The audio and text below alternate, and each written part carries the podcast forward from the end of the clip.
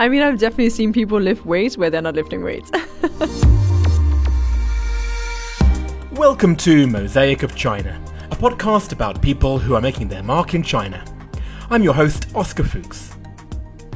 So, today's episode is about fitness. And if you're like me, and you're the kind of person whose first instinct when walking up to the reception area of a gym or a fitness studio is to turn around and walk away again, then please don't do so now. I promise that today's show will be fun both for fitness freaks and couch potatoes alike. My guest today is Siri Nordheim, or Siri Norheim, if I'm pronouncing it correctly, from Z&B Fitness and MyBar Fitness. I mentioned that right up front in the intro for two reasons. Firstly, to apologise that I'm saying Z and B because it does sound better as Z and B, but as a Brit I just can't say it that way. And secondly, to let you know that there is a big announcement about Siri and her status at Z&B, so please listen out for that at the end of today's episode. You will also hear there is a part of the recording near the beginning of the interview where we switch from audio to video. I'm going to end the intro here. We have a slightly longer episode today because there's not one, but two catch up recordings from previous guests at the end of today's show. So let's get started. And one and two and one and two. Hello, Siri. Hello. I always feel self conscious when I say hello to you because the obvious thing is you have a name which has now been usurped by a certain artificial intelligence program, which is something which you must hear all the time now. All the time. I'm going to say hey, and then I'm going to just say something in between, and then I'm going to say Siri, because if I say it in one phrase, then people who are listening, their phones are going to react, aren't they? exactly. I had to turn it off on my phone for that exact reason. Really? Yes. I mean, I have heard so many jokes about my name. It's insane. But it's funny because when I was growing up, nobody knew my name. Like, nobody has this name in Denmark. It's another one which is called Sigrid, Yes. which is similar S I G R I D. So whenever I would say my name is Siri, people would go like, "What? Like say it again? What? What is your name?" They didn't get it right. I always had to mm. spell it, even so simple. Mm. So growing up, I was always like, "Mom, why didn't you just name me like Catherine or Anna or something like you know everybody knows?" I was so annoyed. And then like once I got older, I was actually appreciating having a special name. Mm-hmm. And then one day my uncle sent me an article. He was like, "Siri, you're gonna be famous. Your name is like taking over by Apple." And I was like, "What?" How so funny. yeah, it's quite funny. Do you judge people if they make a joke about it too early? Well, everybody makes a joke about it right away. Yeah, but see, okay, this is where I can actually empathize with you because I've got a strange name, right? Oscar for a start. Yeah. It's the same story. My family just picked Oscar, and in the UK, no one was called Oscar. yeah. And then I've got a stupid last name, Fuchs, which is very similar to a swear word in English. Yeah. And then I kind of owned it. But yours has sort of been taken away from you now. You can't really own it in the same way because now it has this other meaning. Yeah, yeah, yeah. No, but most people they always go like, "Really?" and they are like so confused and they don't believe it.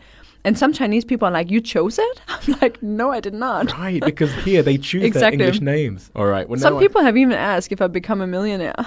Had they paid you? you should have trademarked it before they did. I know. Oh man. Well, I had to get that out of the way because I, I, I'm sure it's the least original thing that anyone's asked you. So this is just for the benefit of the listeners because they would be kicking me if I didn't ask you. Right. Well, what is it that you do here in China? I am a fitness instructor. I co-founded Z&B Fitness and MyBar Fitness, so I teach and work out for a living. Very succinct. I always appreciate that. and what object did you bring that in some way represents your life? It's in my bag. I'll get it for you. Here we go. Are you ready? One, two, three. Are those socks? Yes. Okay. They are grip socks. Grip socks. I use them for my class every single day.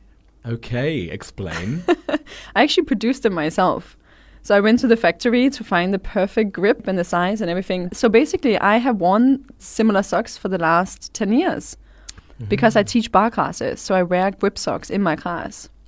and everyone has to wear these socks in your class? No, we recommend it, but you can do my class barefoot. Okay. But I always wear grip socks. It's like a part of my outfit. Absolutely. And it just so happens that they're on sale there at the studio, no doubt. for sure. well, you've already said a word that I'm not entirely sure of the meaning. You said it was in what class? bar.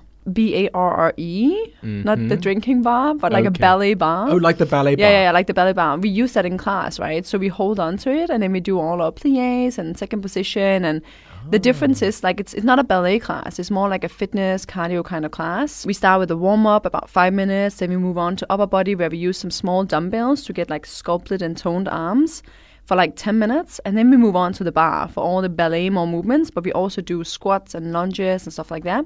And then we finish on the floor with push up and plank and core and a nice stretch at the end. I'm tempted to ask you to show me. So why don't you take off your headphones and Oh, why don't you hold on to that as your bar? So like you can you can go from second to first, like these movements, or you can have second up to a passe, or second position. Hold it here. We do releves where we lift, and we also do squat movements. So we also do with dumbbells like these movements, and we do lunges, all kinds of movements. Very nice. no problem. Well, from what I could see, a ballet person would look at that and go, hang on, hang on. she's not pointing her feet. She's doing it all wrong. Like, surely you must get that kind of feedback. Um, actually, not really. Okay. Like the people who have ballet experience as an adult, they love to come to this class because they remind themselves of like when they were young, like a little child dancing ballet, mm-hmm. and now it's like you want different meaning with your body and like different meaning with your workout, right? Uh-huh. So yeah, there's people who want to do like classical ballet, but that's a different workout. Our workout focus on toning your body, giving you cardio, a sweat. Like you can burn, I would say most average is between 400 to 600 calories for one hour. Well, that might be why you look like you look. if you're doing that every day, how many classes do you do every day? Um, in a week, I do about 10 to 12. Okay. It's it's okay. yeah. How did you get into it? Like, were you a ballet dancer originally? No, Ah. but I have a lot of dancing experience, so I'm just easily to adapt to a different style. Um, and I have a lot of fitness background. I've always been super active, like growing up. My background is actually I was a merchandiser when I was in Denmark. So I came to Shanghai as a merchandiser. hmm And then I wanted to work out, right? I always been working out in Denmark and I always been staying active. So I joined a gym at that time. Um, it was called California Fitness. Oh, yes, I know it well. Do you remember it? Well, I was in Singapore probably at the time that you're talking about, and they were also in Singapore, Yes, and, and they were in. Hong Kong as well, right? Yeah, yeah, yeah. So it happened that that instructor was saying to me, "Hey, you're a good dancer. You should join me. You should dance Zumba on the stage." And I was like, "No, I'm fine. Like, I just want to be one of the students." Yeah. And he spent about a month to convince me, and finally I was like, "Okay, sure, let's give it a chance." So I started to practice and learn the choreography. I flew to Hong Kong to do the training This is in Zumba, you said. in Zumba. Yeah, I started with Zumba. That was 2011. Zumba itself is a dance-based exercise program, right? Exactly. It's like salsa, reggaeton, like kind of Latin dance, but with fitness. So I was in Hong Kong, I would say June 2011, and I did my training. I came back and I started to teach classes, just like, This was still as a hobby, right? You still had Yes. your merchandiser job. yeah, yeah, yeah. Mhm. But then one day in July, I came into the office to find an email that the company that I was working for went bankrupt. they were being bought by another company, but in the meantime, we couldn't work. We didn't know how long it was going to take. So at that moment, I was just like, hey, I'm available. Like, I want to teach more. Like, let's do this. So we founded Z&B that summer and we just started to teach a lot more classes. When you say we, who do you mean? So my partner, we ah. both still had like our main jobs, right? So we mm-hmm. just started this on the side. We went from like four classes a week to like two weeks later it was 10 to one month later it was 15. Like it just like expanded, right? Because also at that moment, fitness in Shanghai, like there was nobody speaking English, there was not a lot of Zumba, there was not a lot of options, right? So quickly we had like so many foreigners. They just talk very fast and then boom. This sounds so familiar to me because we had in the first season Vi Vu, who was one of the founders of FitFam, oh yeah. talk about how she started that movement, and it was just the same. It was people would see what you're doing, and they joined you, and then suddenly it's how many different fit Yeah. around China. What about with your story? If you'd fast forward to today, what is the scale of Z&B? So in the last 10 years, we have opened up four studios and four gyms. Hmm. We have done it completely organically, so we have no outside investments or anything. Like basically one studio got full and we were like, okay, it's time to open up a new one. so we expanded from the studio side to the gym side and we expanded our programs a lot more. So going from just having Zumba and Bar, so Z&B stands for Zumba and Bar. Oh, there you go. Um, there you go. nobody knows actually, and nobody questions it. It's really funny. But also, like in the British, you say like Z. and in America you say Z, Correct. right? So people are a bit confused sometimes. But What do you say? um, it depends who I speak with. If people don't catch it when I can see they're confused, I change it from Z to Z or Z to Z. Mm, yeah, I get it. Yeah, so so going from there to now having more than 30 different programs. Mm. And then we're opening two more gyms and studios very soon. Oh gosh. I mean, this is always what I think when I look at people who are in the fitness realm.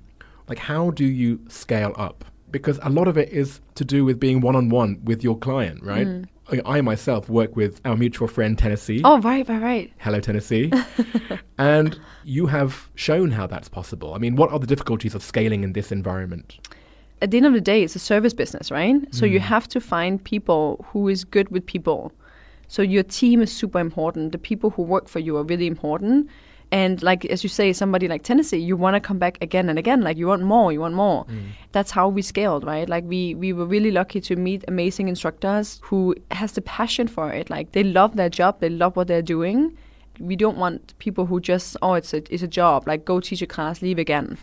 you know, like you want the ones who shows up ten minutes early to speak with the client, have a little chat, stay longer. Like you you build up a community. Now it's so big, so this feeling is a little bit different nowadays. Yes. But if you go to the same location, it will often be the same receptionist who will say your name and like the same trainer and so on, right? But back in the days, it was tiny. We were like a family.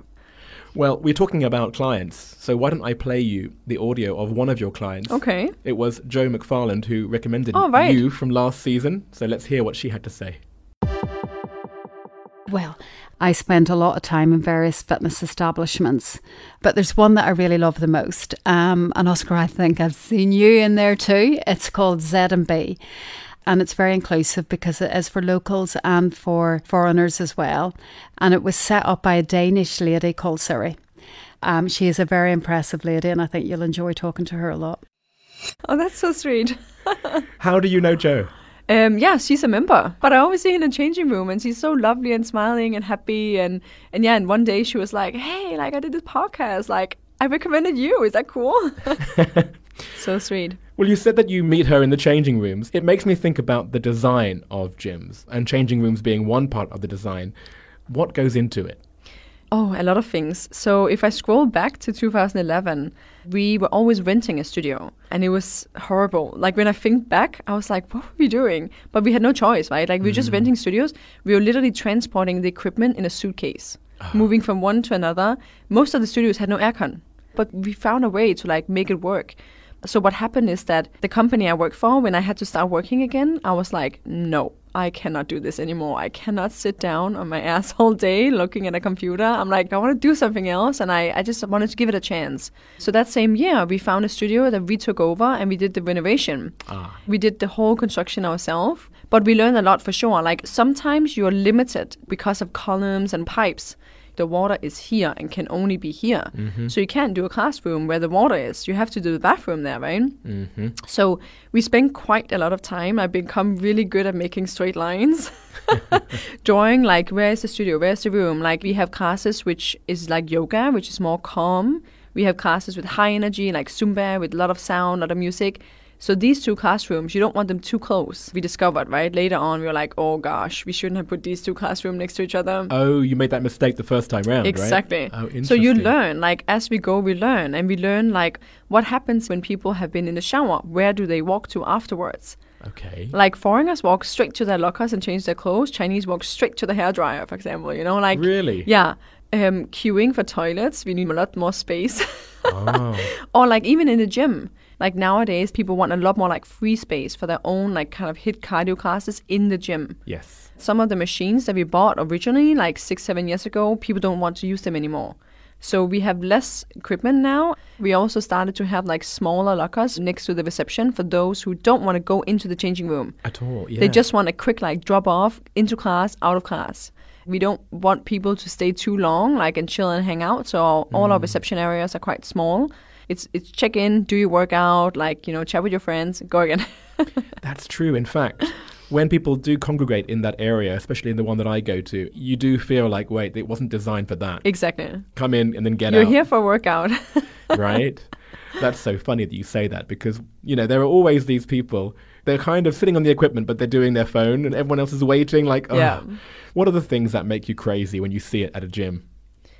Um, well, sometimes the way people use the equipment, or maybe they don't use it but pretend. Go on. I mean, I've definitely seen people lift weights where they're not lifting weights. How?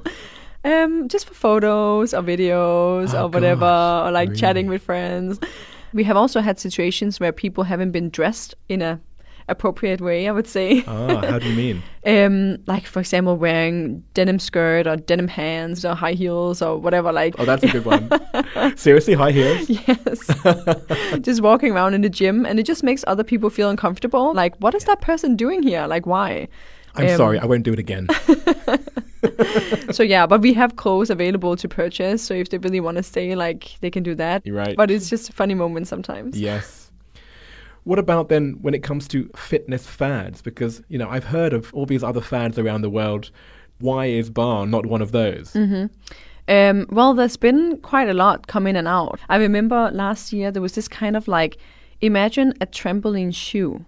A trampoline shoe. Yeah, so you put on a shoe that oh, bounces. I've seen it. I've seen it. Right? Yeah, it's like So- really big. It's like a massive like exactly. clown shoe. Yeah, yeah, yeah, So you can like jump around. So I was approached by this company asking if I want to start this class, and I look at this and I go like, no, no, no, like sanitizing those shoes, cleaning them, the storage you need, right, for a class of twenty people, and they're different sizes. And oh my god, I was just like, no way, no way.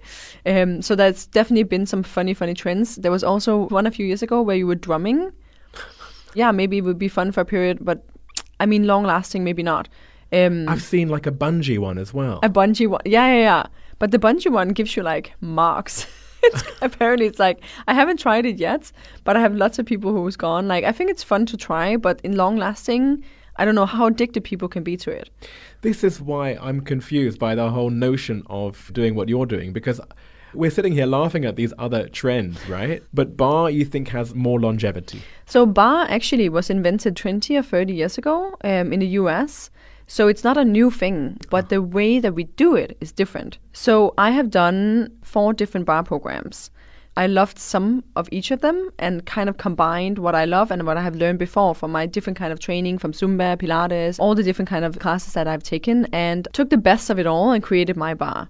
What makes it interesting still is that every class you go to is different the movements you do and the routine challenge you every time. Nobody wants to go and do the same class again and again. It gets super boring. But you go to bar and like one day you do this, another day you do that. But it's all in the same like Universe. yeah. Hmm. The big fad that has been popular around the world the last sort of five years is CrossFit, and I'm surprised you haven't mentioned CrossFit. You're staying away from them. Totally.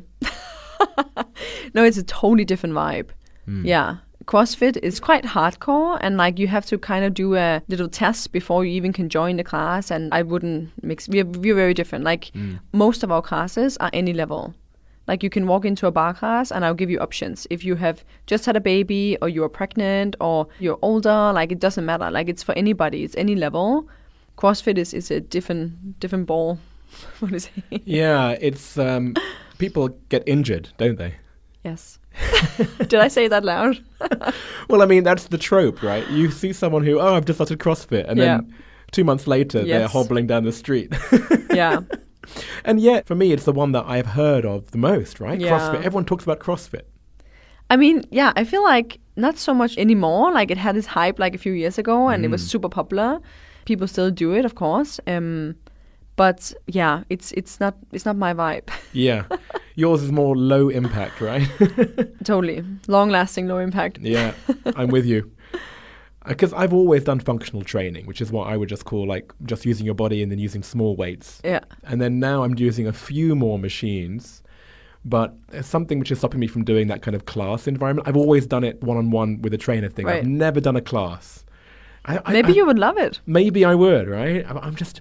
I need someone to literally like walk me, like hold my hand, walk Right, me right, in, right. put me in a trolley, and then just wheel me inside, then dump the trolley, and like, right, you have to do it now. then I'm going to do it. But unless I'm really forced to do it, I'm that kind of lazy person. Oh, you totally can. At least once. Uh, Like then you have tried it. You have done it. Okay. And then you know if you like it or not. Agreed. I am going to have to at one, at one point go to one of these classes now. I'm gonna drag your you ass. You are, you are, and I'm saying it now on mic, so I have to do it. I mean, what you're saying is nothing that I didn't expect to come out of your mouth. You know, try it, you'll love it, blah, blah, blah. What about sometimes where it hasn't worked out? Have you had stories that actually it hasn't been as Oh, of course, of course. What, what happens then? Um, I try to convince them to try another class. like if someone comes out, like I can immediately see if they liked it or not, and they're like, ah, you know what? Like, I mean, yeah, I sweated, but it wasn't really my vibe. I'm like, what are you into? What do you like? First of all, I need to know if they ever worked out, right? So if they have worked out, that's easier because then they already have a feeling of, oh, I'm not into that. Like yoga is way too slow, or mm. like I want more movement. I like dance, like. They already know what they want. Yeah, yeah, exactly. It's the one who's never worked out, who's like kind of like walking in the door, looking around, like, where am I going? What am I doing? This is new. I don't like this. I want to go away. Like, you want to find a way to make them comfortable and be like, it's totally fine. Like, just mm. tell the instructor your first time, like, do the smaller movements this time, like, take it easy, but just like get a vibe of the class. They're a little bit harder because you want to get it right at the first time. Yes. Otherwise, you might lose them. I mean, do you even want those people? Because the ones who know what they want, they're the ones who are likely to already have the kind of self discipline to come back. And obviously, that's what you want. You want hmm. people who are going to have membership and come back. The ones who are on the fence, you have to put a lot of work into them. And then it might not pay off, right? In terms of the investment. It's true. It's true. So but I want everybody to work out. and I want like I want to spread the love for fitness and working out. Like it's healthy. It's not just a business. Like it's literally for your own sake, right? And that's the most important thing to me.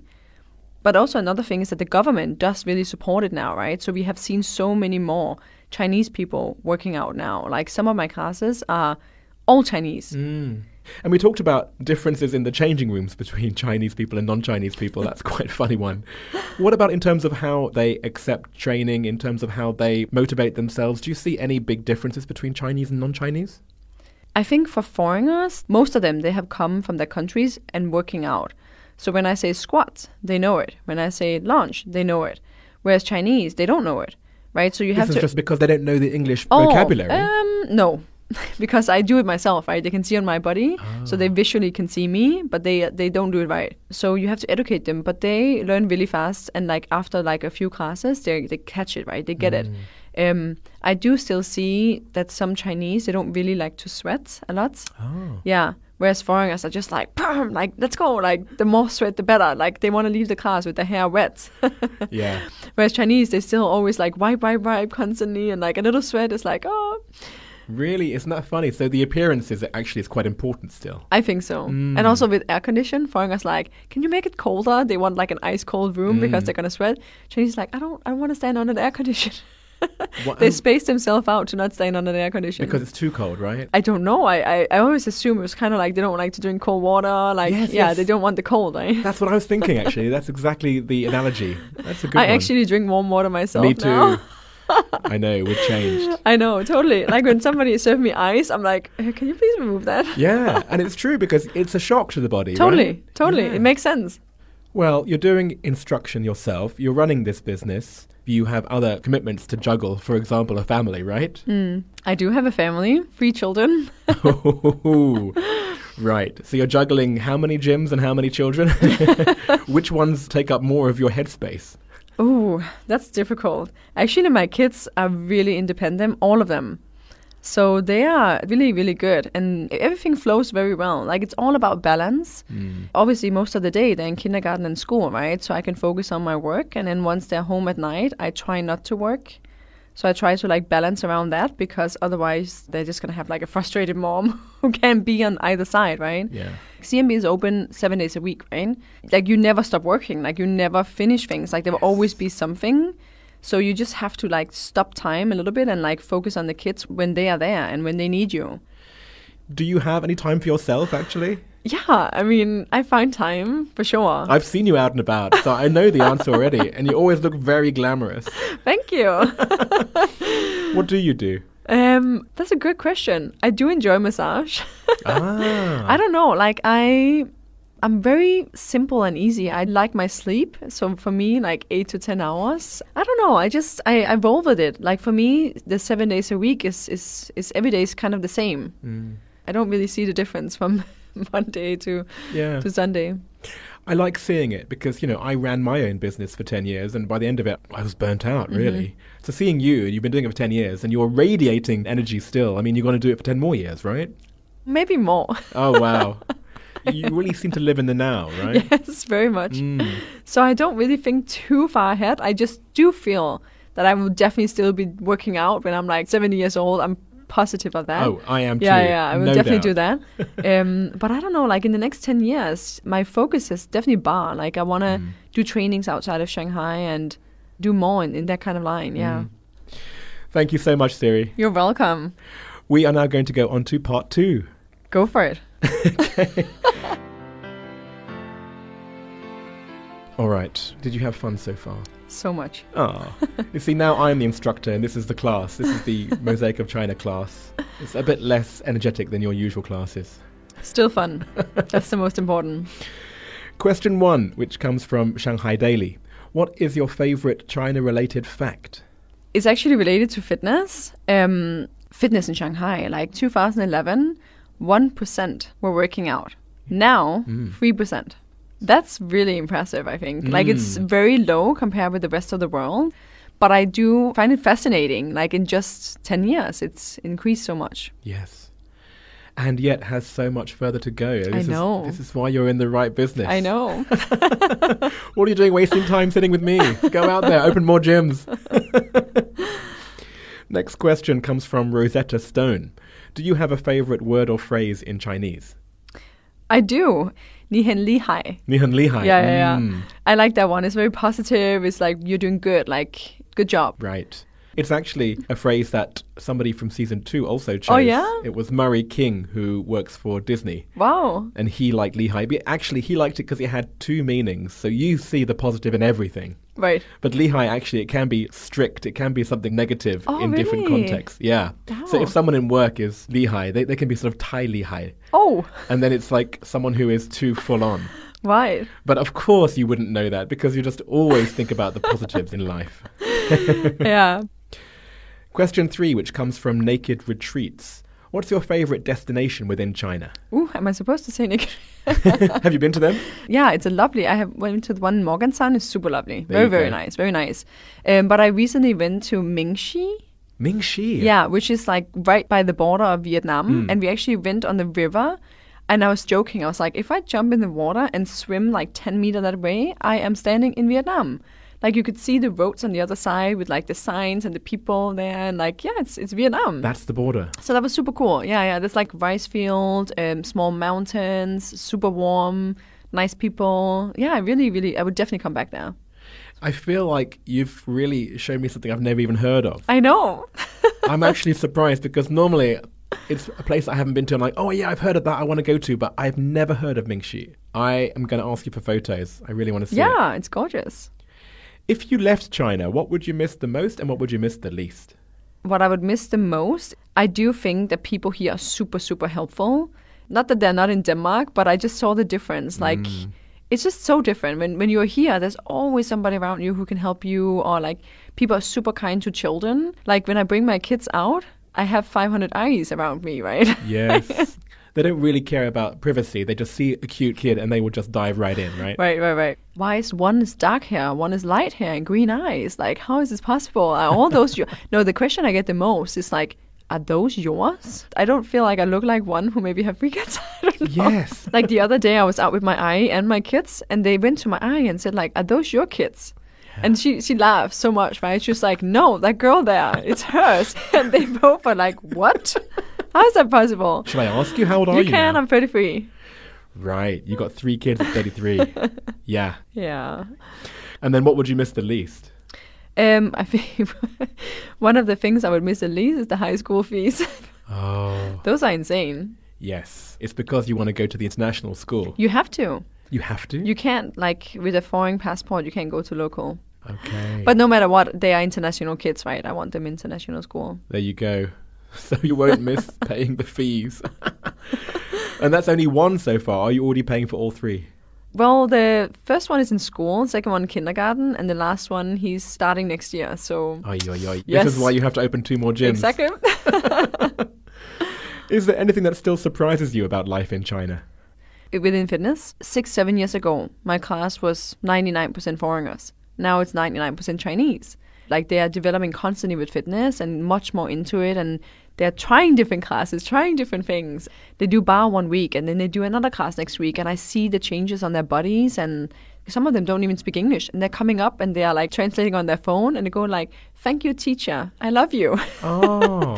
and stuff like that, right? Or they come up and they're like, "Can I have your WeChat?"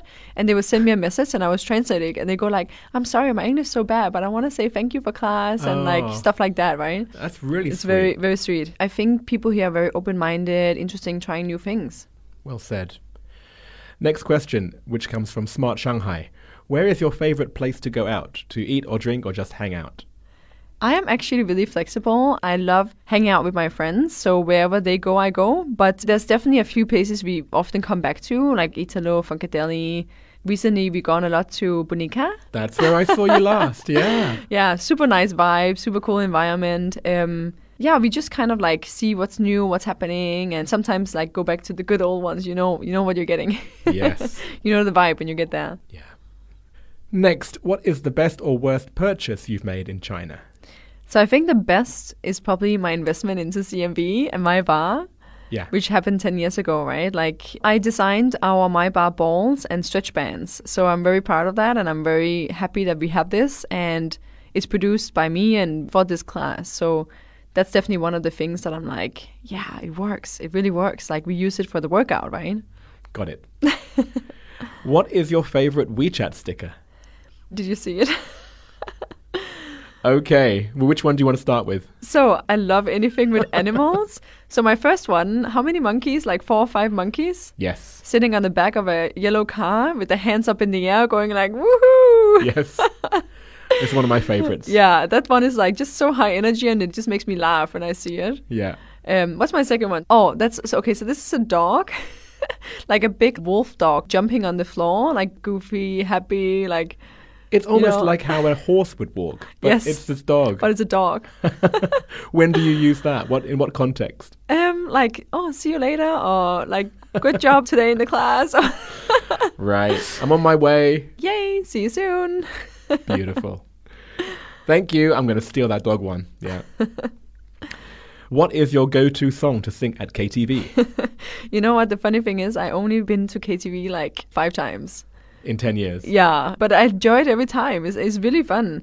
But um, something like 90s, something from when I was like a little girl. It can be like Britney, Beyonce, Wannabe is always a classic, Wannabe. like Spice Girls. Yeah, okay. And when was the last time you went actually? That was actually not long ago. I was at a friend's birthday, and that was at a KTV a few months ago. Very yeah, good. Yeah, Yeah, it's one of those things where you don't think about it these days, but when you go, it is still good, right? exactly. Nice. and the last question, which comes from JustPod, which is the studio we're sitting in now. What or who is your biggest source of inspiration in China? it's the people around me. Like it's my friends. Like I have such a diverse, inspiring group of women, and I find a lot of motivation in people around me. It can be like a girlfriend, like she recently started her own business. It's totally different from my business because nowadays it's harder, right, to start a business here. Yes. And I think the market is much more developed. So she's always like trying to find new ways and like she doesn't stop, she doesn't give up. Or it can be another mom, like with her family, with her kids, like hearing how their life is or something happened or whatever, like how she's dealing with that. It can be another instructor who is struggling with class or me or even just somebody who is super positive. Like I have a mm. girlfriend who is so happy. You think I'm happy? Like she's more happy. and she just makes me feel like how she gives her positive vibes to me. Like I want to give that to other people. Well, you've succeeded today. I'm floating thanks to being in this room with you. Thank you very much, Siri. You're welcome. And if you had one person who you'd recommend that I interview in the next season of Mosaic of China, who would you recommend? So I have chosen Raphael because he's very successful in bringing in brands from outside of China. And specifically, he brought in fast food, a fast food brand, and then he's grown it in China. Uh, I won't mention the brand. Okay. You'll probably find out soon. Um, but yeah, he's he's been very critical in making this happen, and I want to get into his brain. I want to hear his his opinions and ideas, and I want to hear his podcast. Well, if there's something which is almost the opposite of Yes. what you're doing, it's someone who is working in fast food, right? And if there was one thing that you would ask him, what would you ask Raphael? But the thing is, like when I'm with him, I just fire questions. You know, I don't really think about it. I know it's a tricky one because this is the one that's going to be in the podcast. I know, I know. It's like you have one shot, Siri. Let's go. Um, can I ask, like, why fast food? Like with with a guy like him who is into fitness, healthy lifestyle, works out every single day at five in the morning. Why fast food? Mm. Yeah, that's a good one. Well, thanks again, Siri. Welcome. I already mentioned during the interview with Siri that there's a nice overlap with a previous episode of the show, namely with Vivu from FitFam in season 1, episode 8. The other episode I would recommend as an accompaniment to today's is with the ultramarathon athlete Greg Nance from season 1, episode 23. That one is definitely not to be missed. And Siri is only the second Scandinavian in the show so far. The first was the Swedish clown Björn Dahlman from season 2, episode 17. I said at the beginning of today's show that there was an update about Siri's status at Z&B Fitness and that is that after 10 years, she has parted ways with the Z&B brand, and exactly as she mentioned in the recording, she wants to focus just on the B part, bar, and the brand My Bar. She and her My Bar partner, Anne, are busy designing and building their new studios, which will be opening by the end of the year. So we can all in our minds imagine Siri right now going back to drawing those straight lines again and planning how far to place the hairdryers from the showers in the changing rooms. In the meantime, they are also creating a mini program for online classes, so watch out for that in the near future. Good luck, Siri. It's really nice that this episode can exist as a way to honour your last 10 years and to plant a flag for the next phase in your life. Before we wrap up today's show, just two reminders. The first is to check out all the extra images on social media for today's episode, including her object, her favourite WeChat stickers, photos from her favourite destination, which is pronounced Mingshi, it's down in Guangxi province, photos with her kids, etc. etc. On the topic of kids, Siri was worried that she came across as a little conceited in the episode for saying that people are surprised she has three kids. No, it's not conceited. I myself couldn't believe it when I first met her, so I can attest that this is just a fact. Anyway, as an extra bonus on social media, I've included a video of myself at Z&B in case any of you were under the illusion from today's episode that I'm some kind of gym rat. This video will set the record straight. And the second reminder is, of course, to head to the Mosaic of China website to learn how you can subscribe to the premium version of the show, where you will find around 15 minutes of extra content per episode. Here are some clips from today's extended interview. Is it a Danish name? No, it's Norwegian actually. Oh, so you're Norwegian? No, I'm Danish. okay. Was that before WeChat? No, there was no WeChat. Right. I don't even remember what we used. How can you be there for 200 people or 500 people or 1,000 people, right? I mean, everybody is different. Everybody has a different background. Body positivity, right?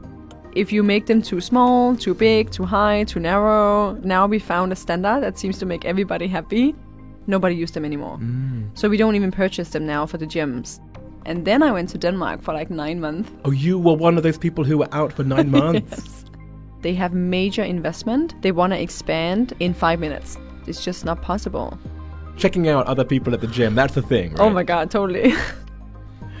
Mosaic of China is me, Oscar Fuchs, with artwork by Denny Newell. Coming up next, we have two really great catch ups. The first is with the person who referred Siri to the mosaic, Joe McFarland, the product sourcer for Sainsbury's and Argos from season 2, episode 18. And then after that, there's a second catch up with Jorge Lucio, the marketing leader for Coca Cola, from all the way back in season 1, episode 5. And we'll be back with season 3, episode 5, next time.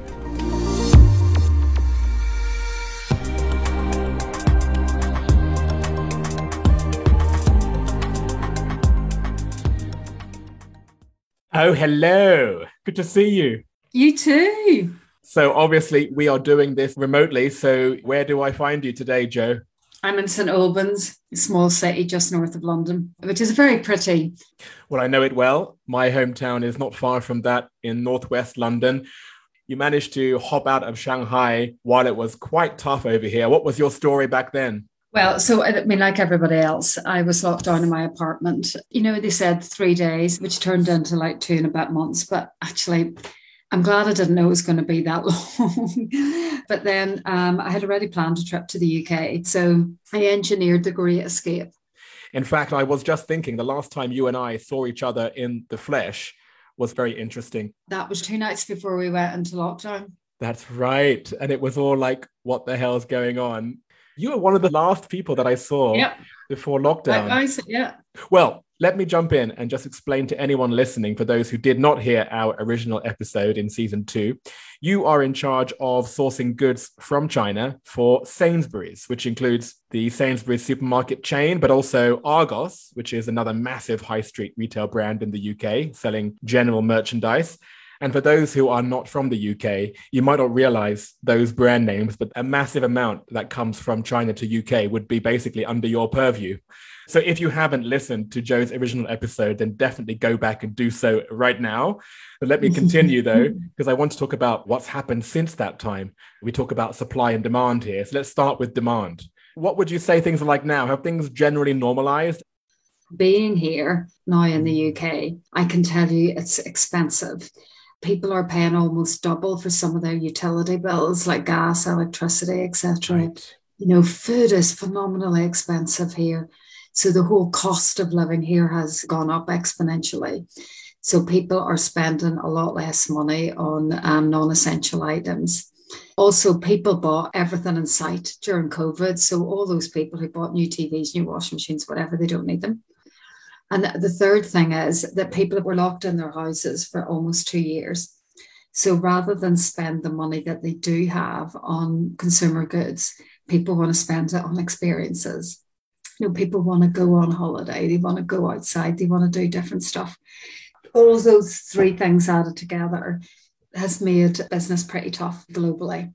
Yeah. So it will have a big effect on China because the factories are seeing orders being cancelled right, left, and centre.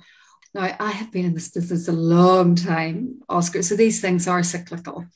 so, whilst it is very challenging at the moment, it will come back at some point and being extreme because of course we do still sell lots and lots of stuff and people are buying luggage so uh, oh, right so we uh, of course we didn't sell any luggage during lockdown but of course people know we were selling lots of luggage interesting thank you for that update on the supply side it hasn't been all roses either let's switch to china since our recording there was that incident with that ship crashing into the Suez Canal, but there's oh, yeah. seems, seems to be continued issues when it comes to logistics and costs and COVID 19 restrictions in China.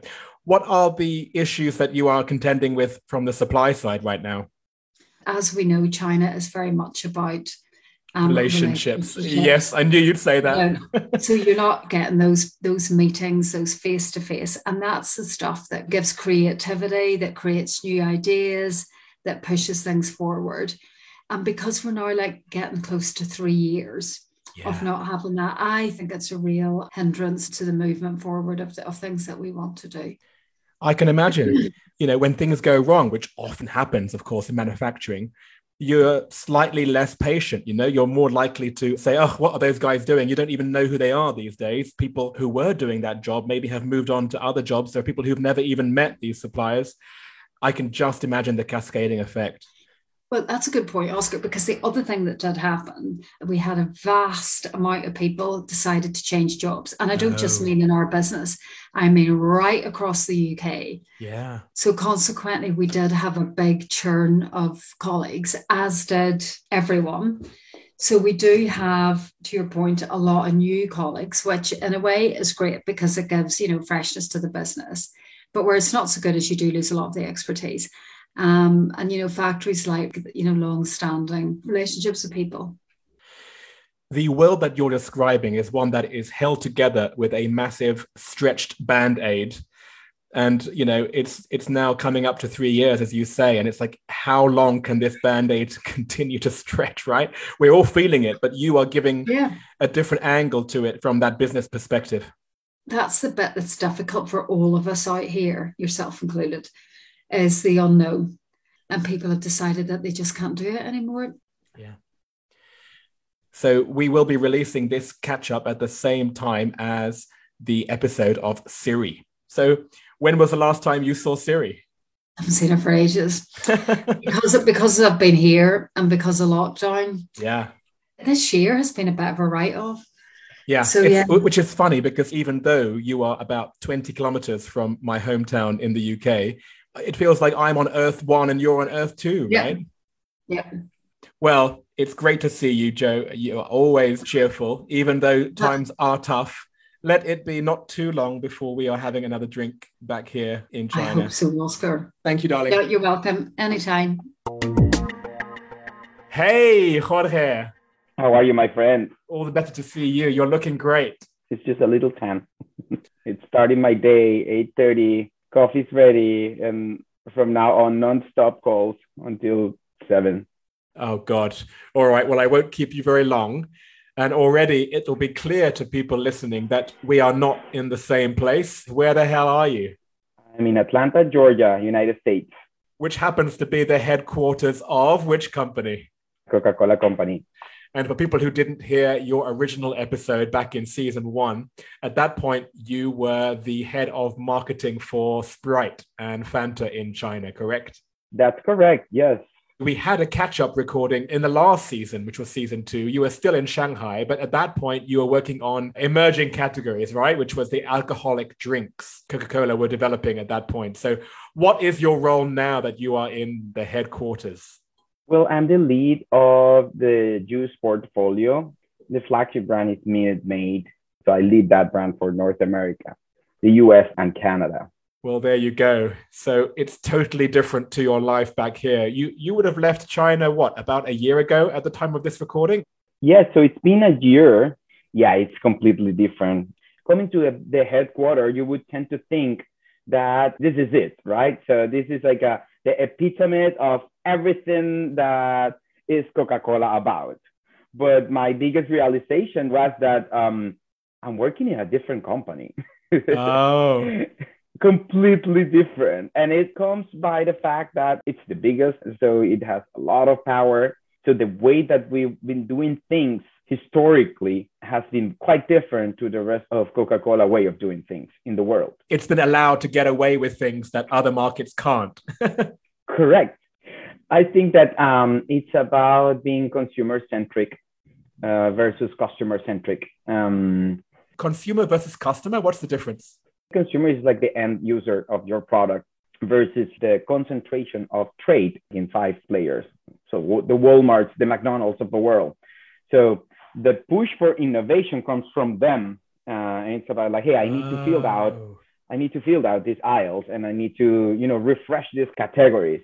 Corporations are the one driving the innovation. Yes, I can see exactly what you mean because you know your customers are actually a barrier in between you and the consumer. Uh, that's very interesting. I would never have even realized that, but of course it makes sense.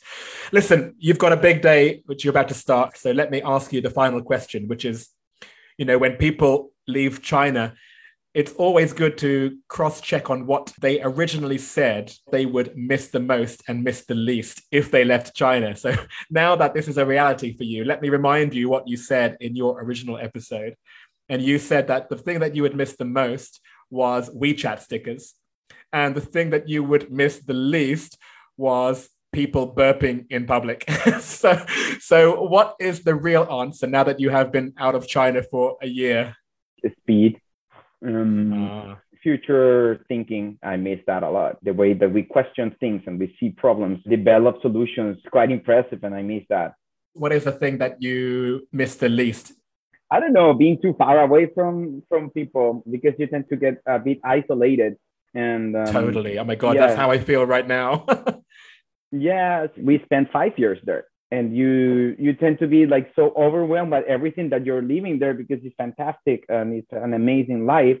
Uh, but still like every time that you want to see someone it's like 20 hours flight. You are from venezuela so I, I can see why that would be your answer because now that you are based in the states it's a much shorter flight. It's also the reason why I have never been to South America because it's always been 30 hours away. so at some point, uh, when I do leave, it'll be great to travel to Latin America with you. But at the very least, I hope that I can see you in person before too long. Jorge, thank you so much for being part of this project. I know that we are in contact outside of these recordings, but it's always good to get you on record. It's a nice way for us to at least track your career every year or so. So I look forward to continuing to do this. Thanks so much, man. Thanks a lot. I miss you guys and I love this project. You know, I've been there since day one. Thank you for making me part of it.